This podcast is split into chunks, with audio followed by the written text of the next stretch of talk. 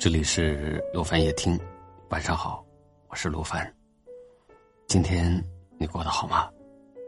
无论你在哪儿，也无论你今天都经历了什么，希望我的声音一直陪着你。听完今天的故事，祝你晚安。相夫教子，上厅堂，下厨房，大多数女人总是围绕着自己的一亩三分地，忙得团团转。无私的，如同一个免费保姆。可是，女人并不是所有的付出都有回报。当丈夫看着脸色蜡黄、日渐松弛的你不再含情脉脉时，当孩子将你做的一切视为理所当然时，你可还觉得，女人应该无私一些呢？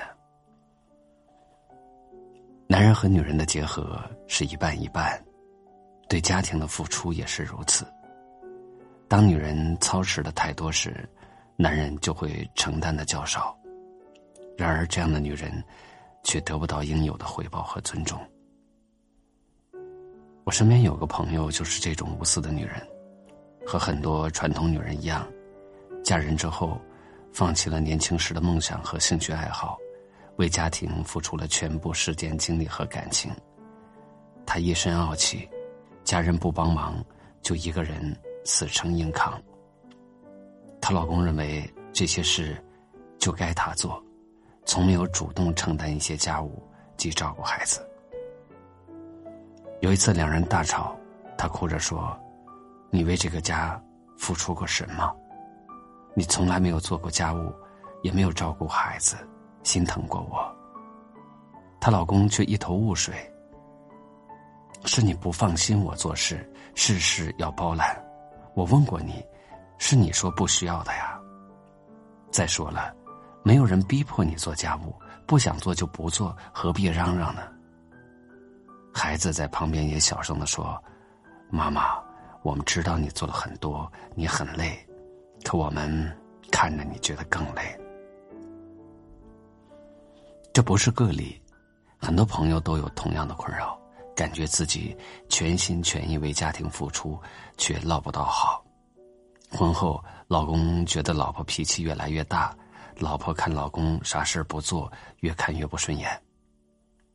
男人的自私来自女人的过多付出，男人有时候并不懂得直接的感恩，他们像小孩子一样会被宠坏，会把女人的好当做理所应当，因为他们忘记了婚姻和家庭中。事情不分你的我的，而是彼此共同的。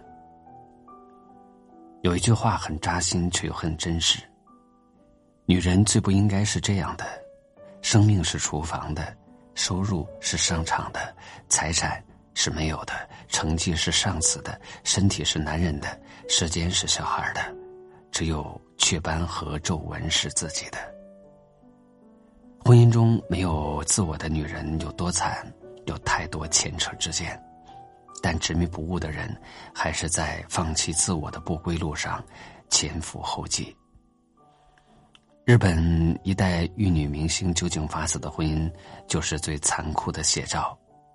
酒井法子当年最红的时候，唱歌演戏两不误，拿奖拿到手软，整个亚洲都为之倾倒。在那个网络还不发达的年代。她在中国的人气可以和一线明星媲美。这样一个有才有貌更有才气的女人，在婚姻上却走了眼。她放弃了自己如日中天的事业，一头扎进了丈夫高向右翼的怀抱。婚后的酒井法子迅速隐退生子，一心扑在家庭上的她，几次三番用自己的积蓄资助丈夫开饭店、经营滑板生意。却纷纷以破产倒闭告终，丈夫花天酒地，还时常家暴，酒井法子却始终一厢情愿的认为，浪子终会回头。甚至在发现丈夫吸毒的时候，她不仅没有阻止，果断离婚，还染上了毒瘾，落了一个身败名裂的结局。在传出吸毒丑闻之后，酒井法子失去了婚姻，也失去了事业。还被不少人目睹在游轮上表演。这个女人一次次的想要留住婚姻，留住丈夫，为此付出了自己的青春、事业和原则，最后却赔上了整个人生。但凡究竟法子能对自己好一点，懂得爱自己一点，他的人生也许已经是另一番景象。兰蔻的宙斯女神卡洛琳在他的《做优雅的巴黎女人》一书当中写道：“做一个什么都不愿意放弃的女人，会有什么样的生活呢？混乱，一片狼藉。巴黎女人是自私的，虽然也充满母爱，但绝不可能忘我。在巴黎，你找不到圣母。很多人对法国女人的看法分成了两派。”一派认为法国女人一点也不优雅，他们穿白 T 恤牛仔裤，坐在咖啡馆里，自顾自的喝着咖啡看书，孩子在旁边吃蛋糕，糊了一脸一身也不管。但很多人的感觉恰恰相反，他们厌倦蜡像般的完美太太，他们像了不起的麦瑟尔夫人中还没有开挂的麦瑟尔夫人一样，丈夫没有起床就起来化妆。不喜欢烹饪，却要假装烹饪高手。这不是生活，是演戏。当丈夫终于出轨，戏演完了，麦瑟尔夫人才从蜡像变回真人。女人都想优雅的活着，但优雅不是花多少钱去买一件什么样的衣服，而是拥有许多这样的时刻。无论你是谁，境遇如何，终于可以忘掉所有的身份。做真实的自己，这时候，你是生活的逃兵，却是自己的主人。怎么又走到这熟悉的街头，还听着你最爱的歌，看着街上的人快乐的牵手。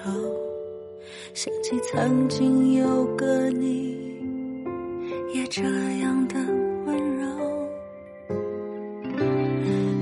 说爱情原本多么的炙热，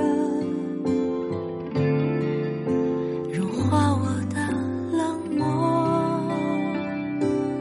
我的天空因为有了你而出现了彩虹。你曾对我说要永远爱我，一辈子都不够。请原谅是我没能陪你到最后。当时你流下的泪，我是故意假装没见过。我们曾是多相爱的两个人，却在互相。伤害了对方之后，各自安慰着伤口。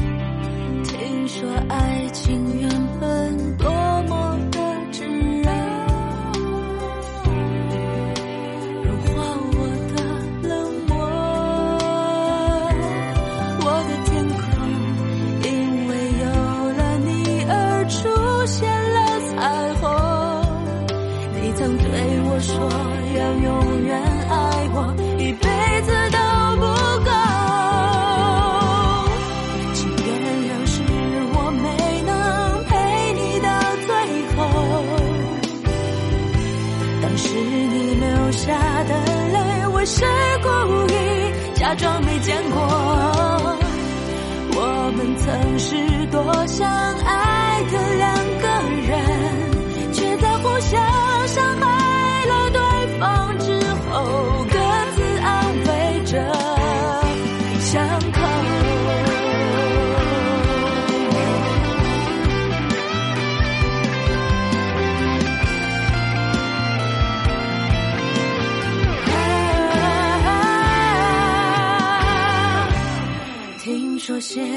爱的